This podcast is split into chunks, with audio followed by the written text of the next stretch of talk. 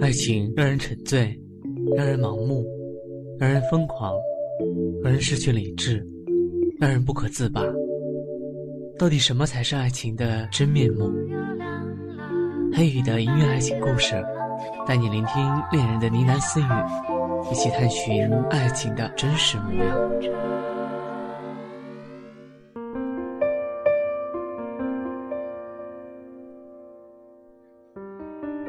有一个恶魔，他在路途中掉了一个面具。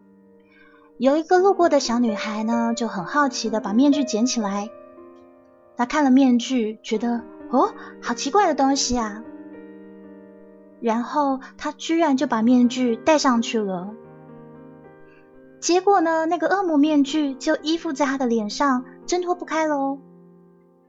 小女孩再怎么努力，都没有办法把那个面具拿开。他又哭喊又害怕，他变成了一个面貌狰狞、丑陋的怪物。当小女孩惊慌失措的跑到村子里面找母亲的时候，她很伤心，因为她的母亲不认得她，还联合村子里面的人赶跑她。这个小女孩伤心透了，就躲在村外的大树下面哭泣。结果，他青梅竹马的小男孩出现了。小男孩跟大家说，他就是那个小女孩。他相信那个戴着面具的，就是自己喜欢的小女孩。因为终于有人信任他，相信他了，所以小女孩脸上的恶魔面具就掉落了。她再度重回小男孩的怀抱，再度的。展开纯真的笑容，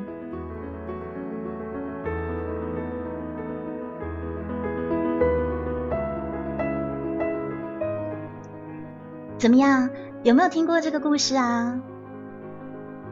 翠明用双手环绕着自己未婚夫的肩膀，她的发丝垂落到未婚夫光启的胸中，翠明身上的香味。真的是很好闻。光启轻轻的抚摸着翠明的秀发，这是他心爱的未婚妻。每一次跟翠明在一起的时候，他都有那种幸福的感觉，还有温暖的感觉。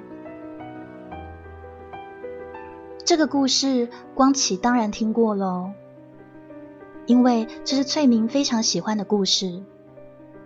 翠明已经讲了好多次，好多次给他听了，听到他都会背了，而且有的时候他还说这个故事给自己的同事听呢。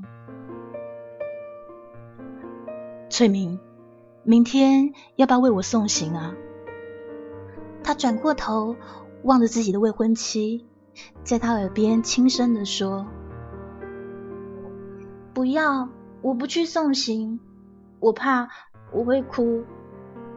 翠明嘟起嘴巴，忍耐着做着不哭的表情。光启看了，好想笑。这一点就让他觉得很可爱，很可爱啊！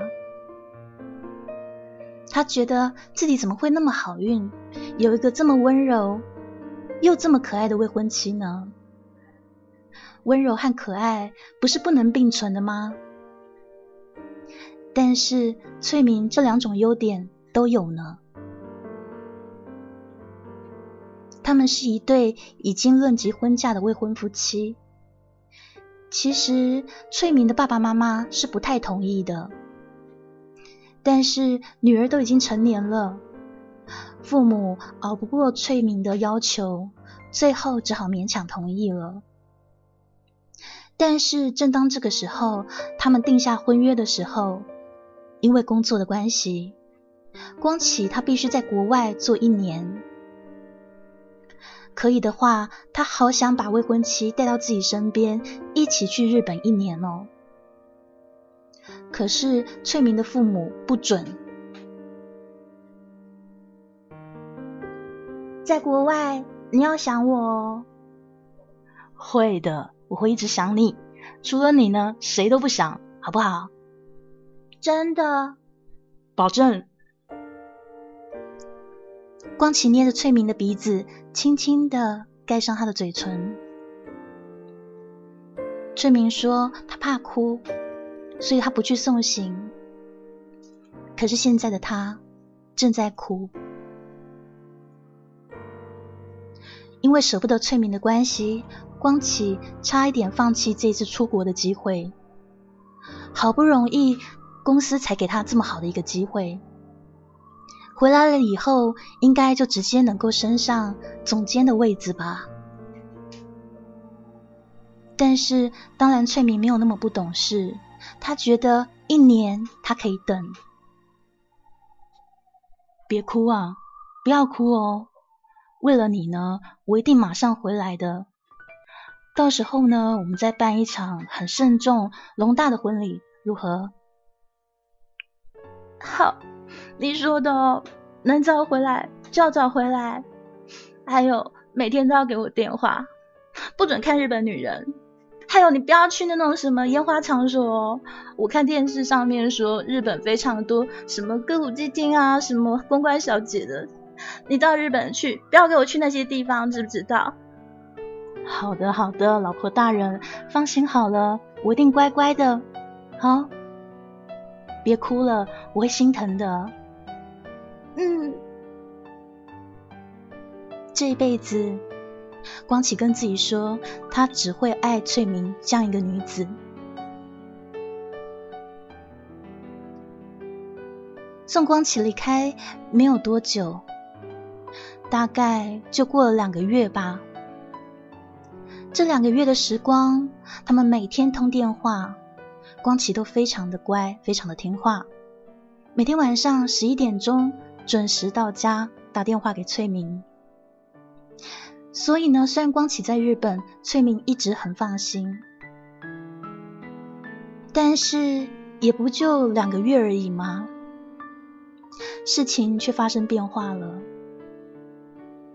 有一天，翠明和自己的朋友在逛街的途中，不小心遇到了一场车祸，对方是酒醉驾驶，于是翠明的生命一度垂危。好不容易救活了生命以后，他的脸却变得很可怕，因为在手术过程中缝合手术失败了，翠明的颜面神经受损，所以他的脸上不但有着可怕的疤，而且脸上的表情完全不协调，是扭曲的，是狰狞的。翠明躺在床上，一个人哭泣。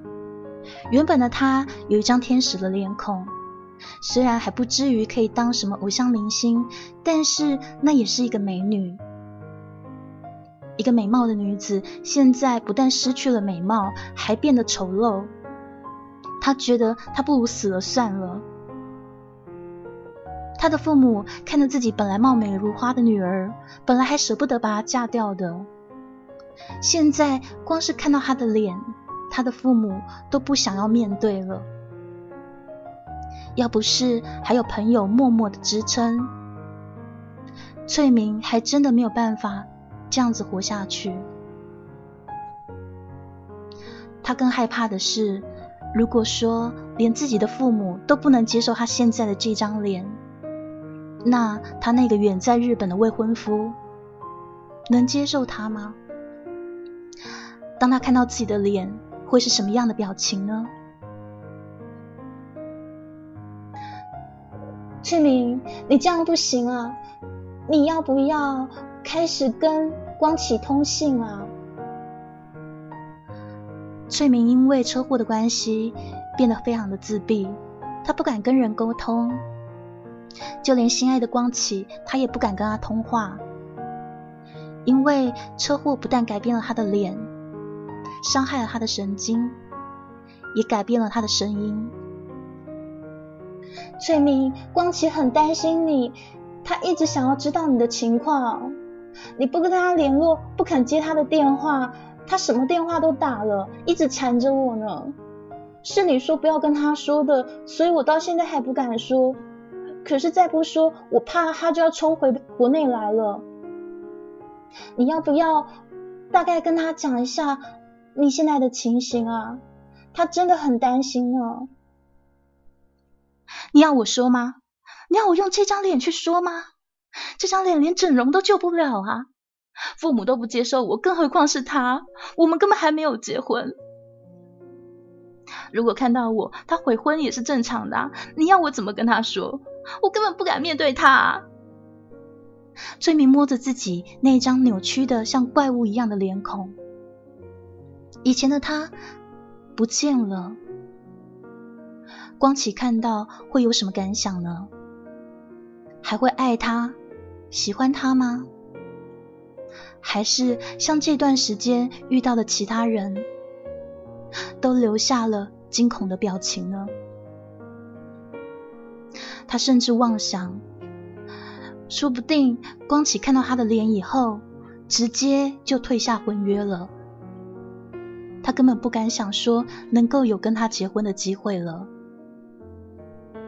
不要这么悲观嘛，你试看看嘛，不要放弃希望啊！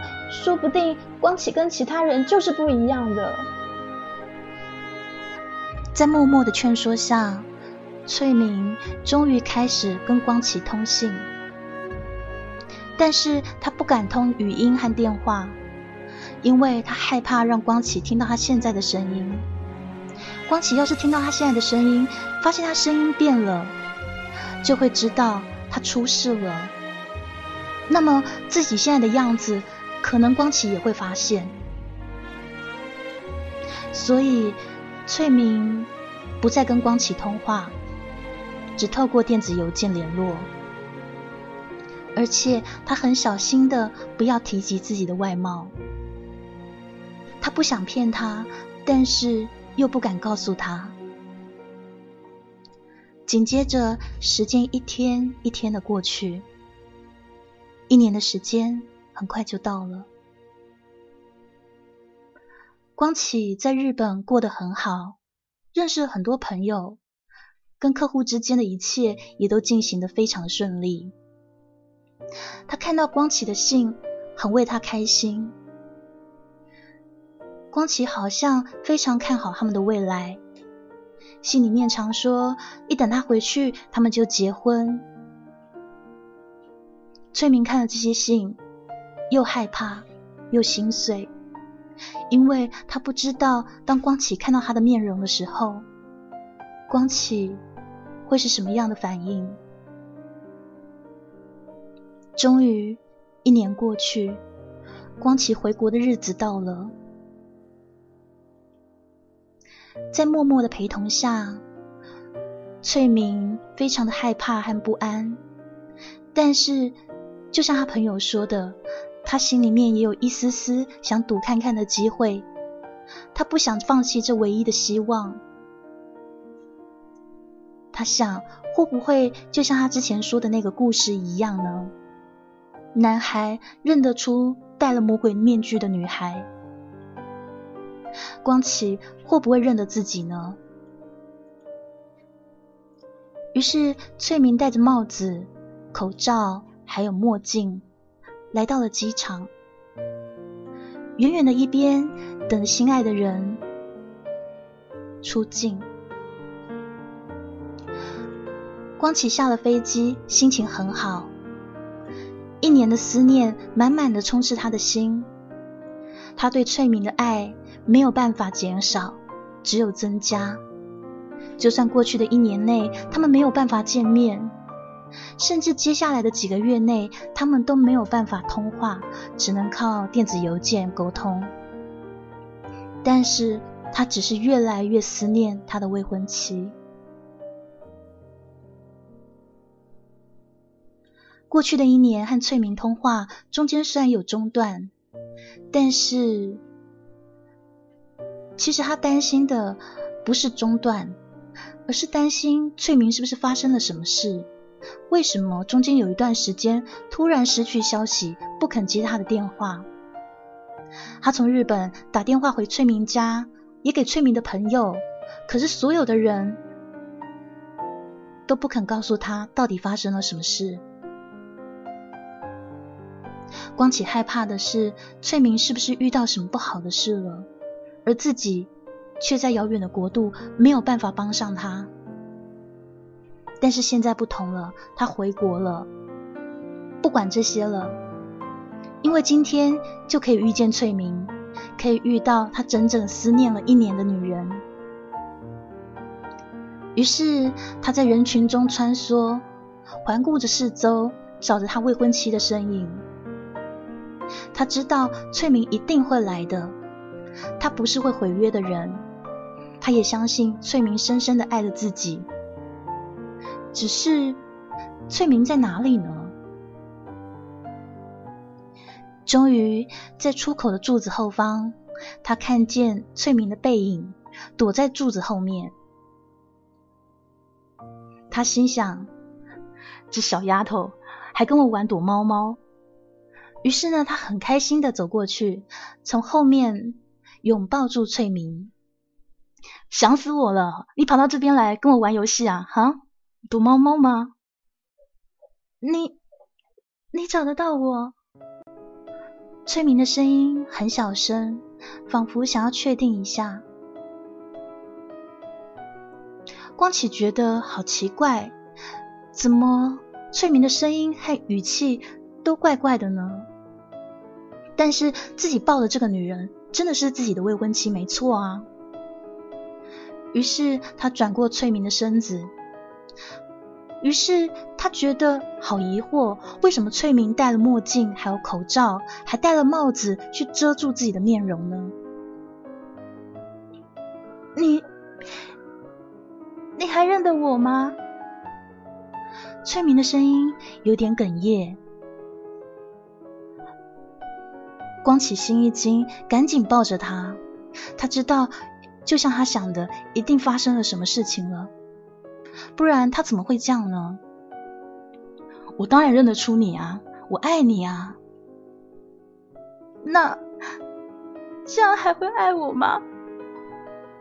在光启的注视之下，翠明缓缓的拿下帽子，脱掉眼镜，最后扯开他的口罩，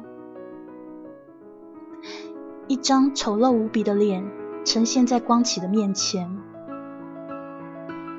本来经过的路人全部都吓到了，四周传出了惊讶声，此起彼落，就好像在感叹他的面容一样。光启傻住了，他沉默了多久呢？大概快要半分钟吧。他毫不在意的。把自己的未婚妻拥入怀中，轻轻的在他耳边说：“我当然爱你啊，小傻瓜，你受苦了。”听到光启这么说，翠明忍不住掉下眼泪。光启轻轻的摸着翠明脸上大大小小的伤疤，他的手非常的温柔。就像以前在抚摸她的头发还有她的脸蛋时那样的温柔。光启心想，就算脸变了，就算以前的样貌不在了，这还是自己最爱的女人。原来在他出国的这一年，心爱的女子吃了这么多的苦，一定很痛苦、很伤心吧。光奇想着，在这张脸的背后，翠明流了多少眼泪，担心受怕了多少个日子，所以才和自己断了消息，不再联系。而在开始和自己以打字互通讯息，翠明是鼓起多大的勇气？所以他在心里面跟自己说，他爱这个女人。绝对不放弃。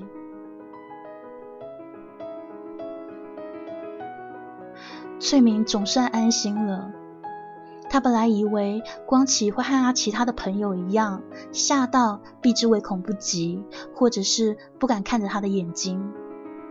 可是光启没有，他就像以前一样对他那么的温柔。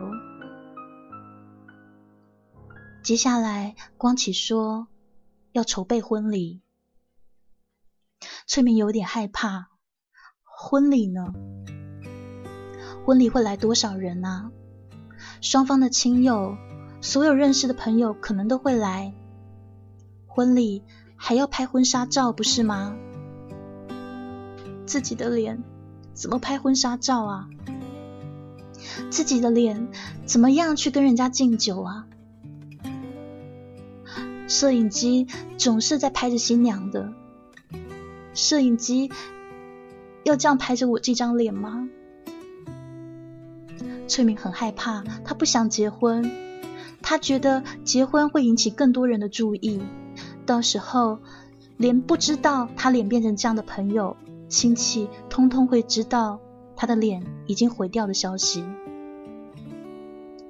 不只是翠明不答应，光启的父母也不同意，因为父母都会心疼自己的子女啊，他们知道自己的儿子是一个好男人。但是娶这样的老婆以后要面对的挑战是多么大！啊他没有办法可以把自己的妻子介绍给朋友认识，朋友会吓到的。他们没有办法像一般的寻常夫妻一样的出门逛街、买买东西、去学校接孩子。两个老人家想到将来他们的孙子孙女可能会被同学还有邻居耻笑。想到这样的时候，老人家又难过又心疼，为翠明心疼，也为自己的孩子心疼。但是他们不想看到悲剧的发生，所以他们不断的反对。可是无论是翠明，或者是光启的父母，都没有办法改变光启的意愿，他还是想要结婚。因为他想，这个时候的翠明最需要的是安心。他必须要让翠明知道自己爱的不是他的外貌，无论他的外貌变成怎么样，自己说好要结婚就是会结婚。因为翠明美的不只是外表，她的内心更美。他在日本记住的不只是翠明的样貌，还有她的香味、她的温柔、她的可爱。那个可爱。是发自内心的，因为他那么爱，那么爱这个女人，所以在机场那么多人，他一眼从背影就可以看到，就可以猜出那是他。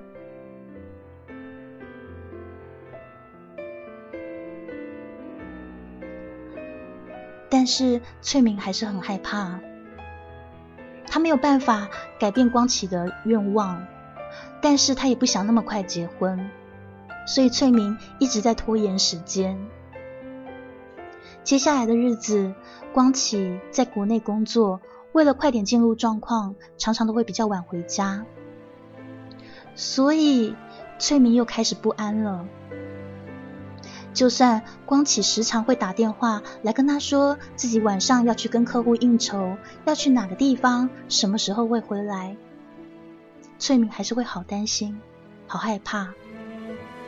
他怕光启只是因为内疚，因为自己发生事情的时候他没有陪在旁边。他害怕光启只是因为责任，因为光启曾经跟他说要跟他结婚。他更害怕光启是因为同情，所以委屈自己留在他的身边跟他结婚。但之后呢？几年过去了以后，他还能爱他吗？他还有耐心吗？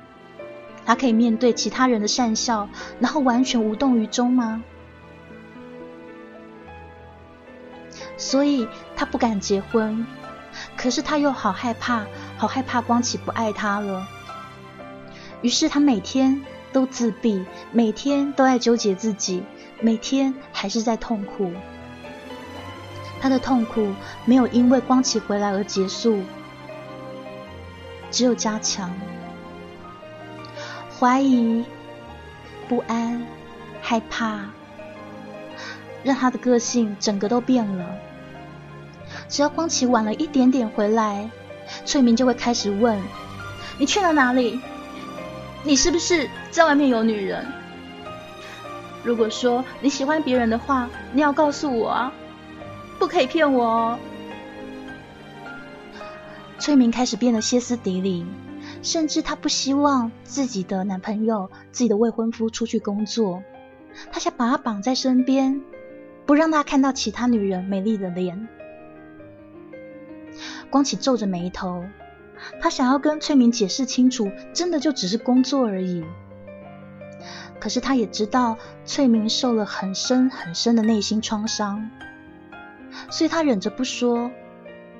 可是忍越久，渐渐的，翠明越来越无理取闹，就像一个疯子一样，每件事都必须要讲理由，说了理由还是会被怀疑，怀疑了又要再三的确认，一次又一次，一次又一次，好像永远无穷无尽，没完没了。工作上面的压力，光启都可以承担。但是翠明对他那些莫名其妙的指责还有怀疑，让光启的压力非常的大。有一天他们吵架的时候，光启说了一句话：“不要让你的心也变得丑陋了。”说完以后，光启愤恨的走出去。还可以狠狠心如果不是遇见你，我不可能相信生命有一种一定，一定要爱下去。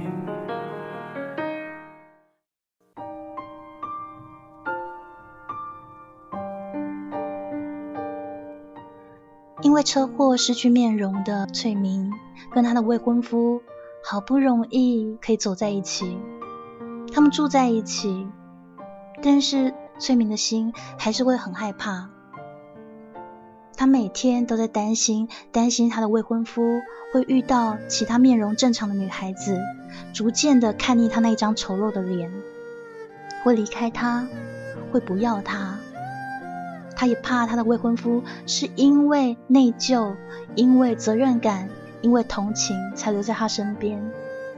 所以他每天都在害怕，而这些害怕、担心还有怀疑，让他个性整个都变了，变得无理取闹，像个疯婆子，变得完全不像原本温柔、美丽、可爱的他了。于是，在一次大吵以后，他的未婚夫说了：“不要让你的心也变丑了。”说完以后，他非常愤恨的走出去，面对他的指责。翠荣哭了，一个人在家里面大哭。他也不想因为这样子而失去他，就是因为不想失去，所以他困住了他。但是他未婚夫却没有办法接受这样子的爱。是啊，是不是自己的声音？是不是自己的面容？是不是自己的心？全部都因为这张脸而变得丑陋了呢？他知道自己做的太过分、太过头了，谁能够在这样子每天都是怀疑的日子中度过呢？所以他终于决定要跟自己的未婚夫光启道歉。当他打了电话过去，光启说他正在开会，所以他想刚好快要到中午了，他就来到公司，想要跟他一起吃个午饭。但是公司的人却说光启没有来上班，翠明吓到了，愣住了。光启骗他，为什么不肯接他的电话？为什么说在开会？为什么没有到公司？他在外面见了谁呢？他开始害怕，光启是不是找了别的女人？想到这，他皱皱眉，就是因为自己胡思乱想，所以光启才会跑掉的。所以这个时候，他不怀疑他，他担心他，他觉得自己应该多多信任光启，而不要再怀疑他了。他觉得光启是被他逼的，逼到连上班都没有心情的。或许这个时候的光启正在外面的马路上闲逛，也不一定。于是他也在路上逛。当他经过一间咖啡厅的时候，透过玻璃窗，他很清楚的看到光启还有另外一个女人正在一起喝咖啡。当他看到那个画面的时候，他傻眼了。他从来没有想到，他的想法居然会成真了。原本那些只是害怕、怀疑、担心而已，可是现在这个画面就摆在他眼前，刻在他脑海里。隔着玻璃窗，他看到光启对着面面对的那个女人有说有笑，完全没有发现自己正在窗外望着他们。他看到那个女人的侧面。那是一张很美很美的脸，就像他以前拥有的一样，那么白、干净。但是现在自己却没有那张脸。原来光启说还爱他，不在乎他变成什么样子，都是骗人的。他已经有多久没有看到光启的笑容了？可是现在，他却在咖啡厅里面对着另外一个女人微笑。他好恨，好恨光启。果然，说什么山盟海誓都是骗人的。现在的他果然嫌自己丑，嫌自己不好看。这个时候，他觉得这个世界上只剩下他一个人了。爸爸妈妈嫌他丑。朋友害怕看到他的脸，他的唯一希望就是光启。这个时候，也让他的希望破灭了。回到家以后，翠明一个人倒在沙发上发呆。他想，与其让光启抛弃他，不如他自己先认清自己是几两重吧。起码自己不会那么的难堪，那么的难看。于是这几天他都不愿意见光启，不接光启的电话，搬回了自己家。光启回到家的时候，发现莫名其妙的，为什么翠明不见了？为什么衣柜里面的衣服拿走了？他打电话给翠明，翠明不肯接；打电话给翠明的爸爸妈妈，翠明的爸爸妈妈直接跟他说：“啊，你不要再打来了啦！如果说要跟你讲话的话，翠明自己会接啦，你不要再打到我们家来了啦。”光启真的不知道发生了什么事情，是什么原因。过了几天，翠明那边提出取消了婚约。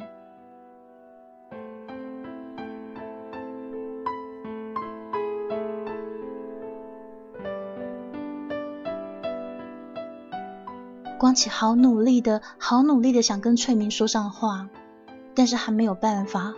翠明怎么样都不肯接他的电话，他家的门不再为他打开。翠明的朋友也都三缄其口，不说发生了什么事。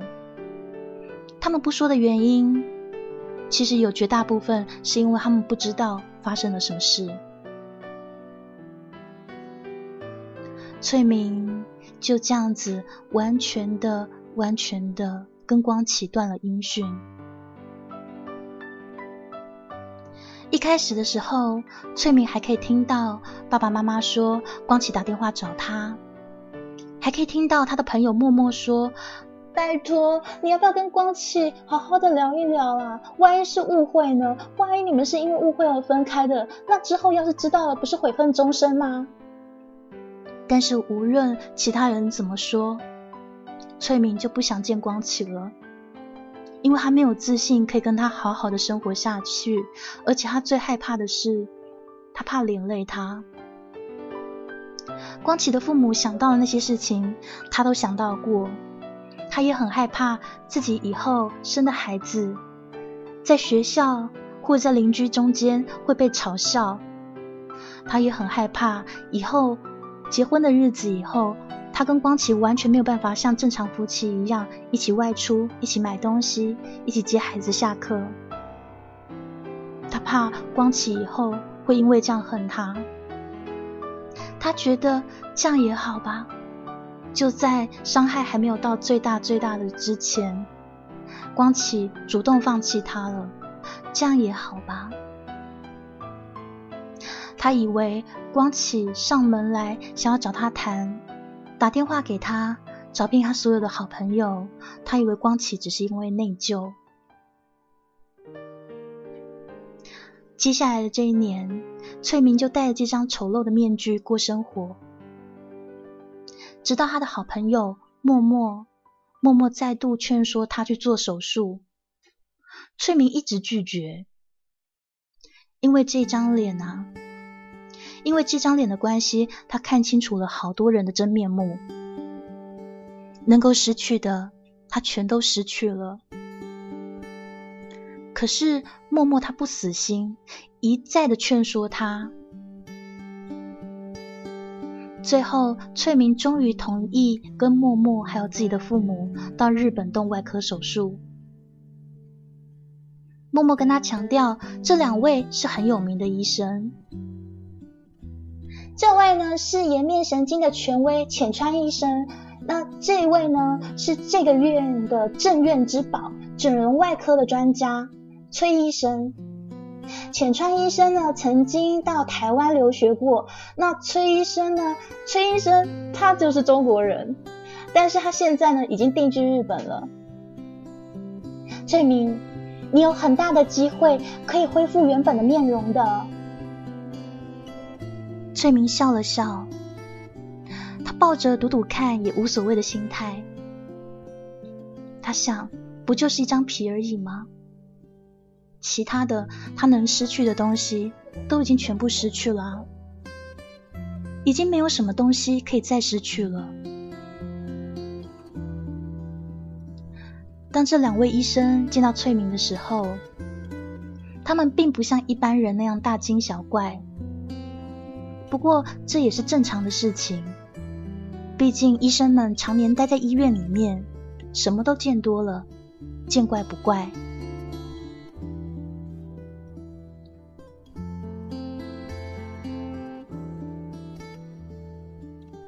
经过了漫长的十二小时，手术完成了。医生们表示一切都很顺利。至于恢复的情况如何呢？就要看两个月后面纱除下以后的情况了。翠明轻轻的点了点头，但是内心不抱一丝希望。毕竟他的希望早在一年多前就因为失去光启的爱情。而破灭了。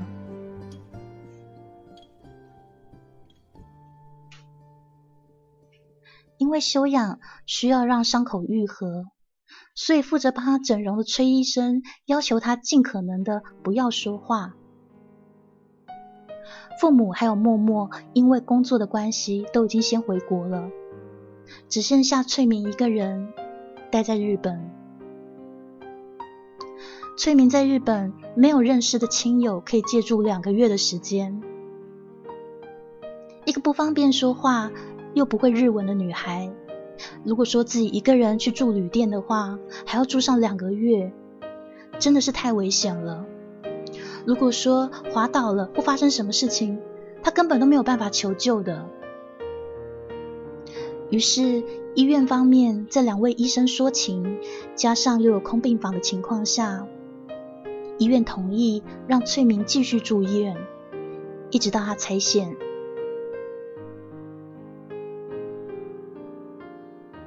一天一天又一天，在医院的日子真的很无聊。有时候崔医生会过来跟他说上几句话，但是医院是很忙碌的。几句话以后，崔医生又被叫走了。翠明每天望着窗外，每个人都说着他听不懂的语言。他觉得自己一个人被留在这个陌生的地方，好孤独，什么都听不懂，也没有一个说话的对象。但是他发现，原来医院也是有欢乐的。这几天出现在窗外玩的两个孩子，他们一直都笑得很开心。这让他很好奇，这两个小孩生的是什么病？为什么他们还可以在外面玩，还那么开心呢？左边的那个后天要动脑部手术了。有一个男人的声音在耳边响起，那个人说的是中文。翠明心想，终于遇到除了崔医生以外的中国人了。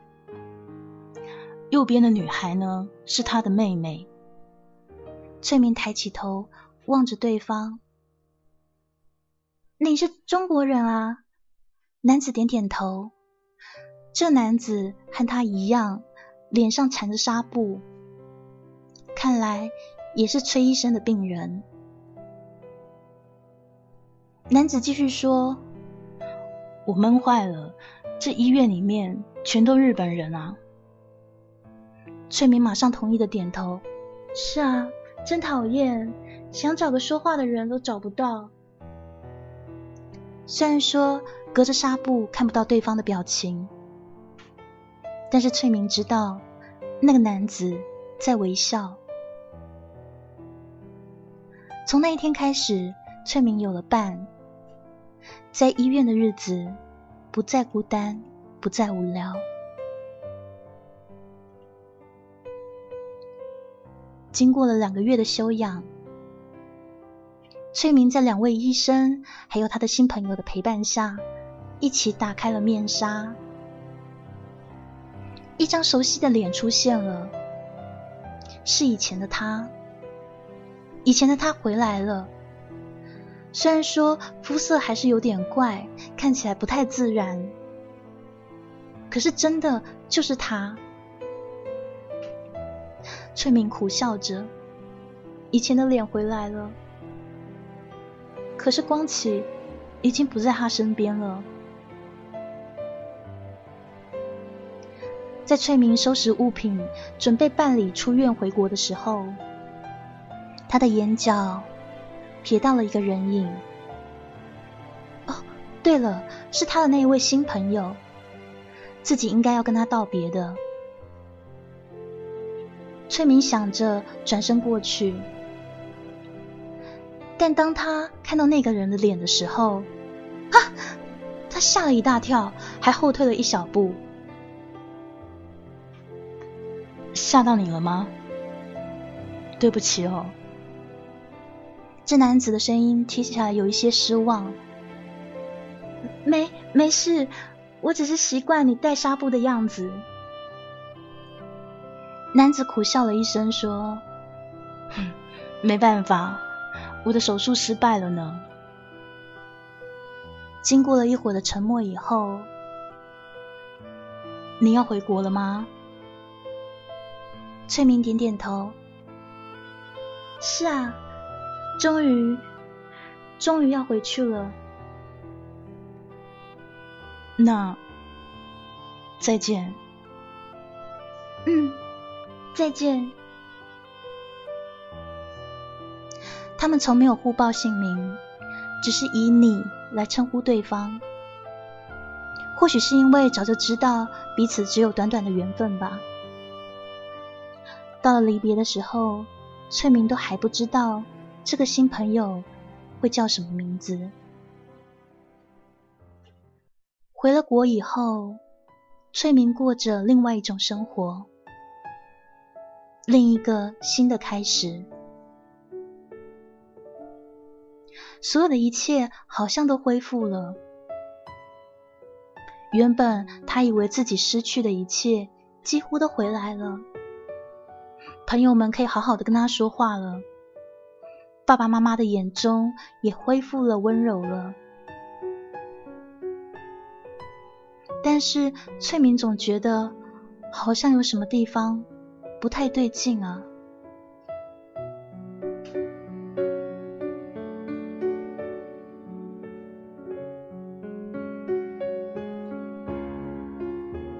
在日本的医院里面女医师浅川出现在那个中国男子的身后。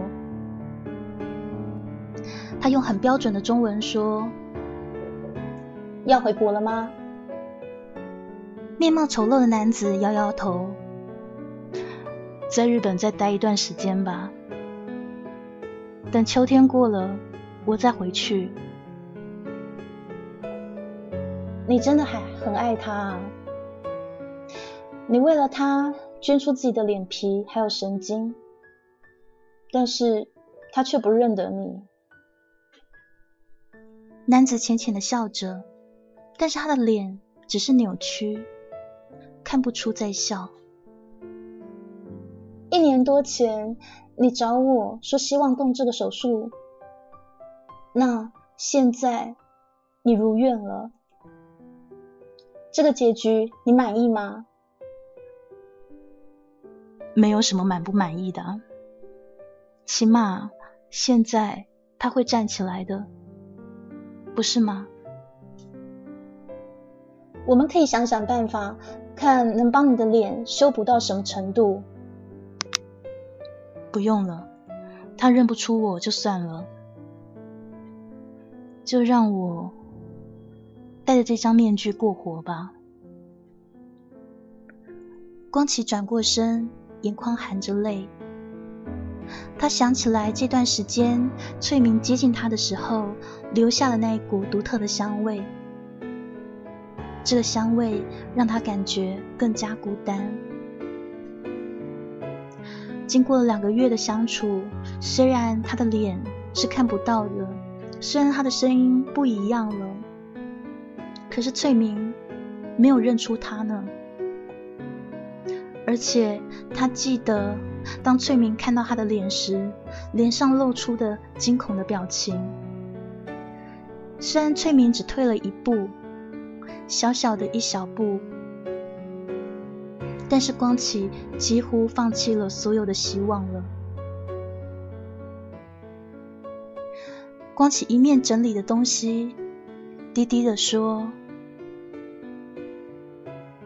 原来。”小男孩后来捡起了恶魔的面具，他想试看看那个小女孩会不会认出他。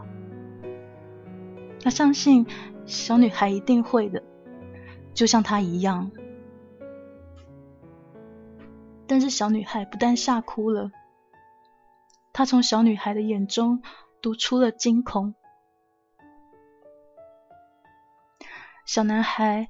就戴着那一张恶魔的面具，一个人活下去。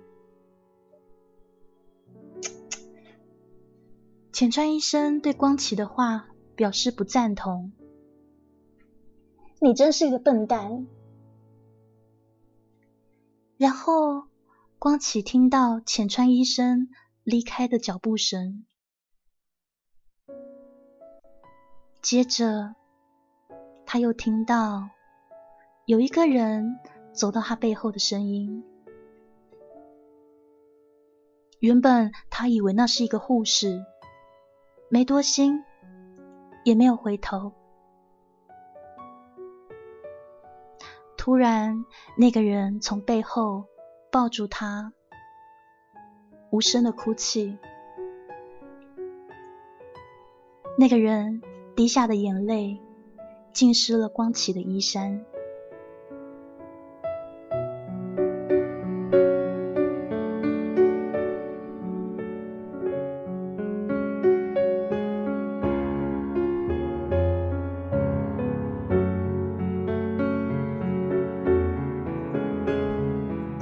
这是今天要给大家的故事《恶魔面具》。故事到这边就结束了。你猜最后抱住他的那个人是谁？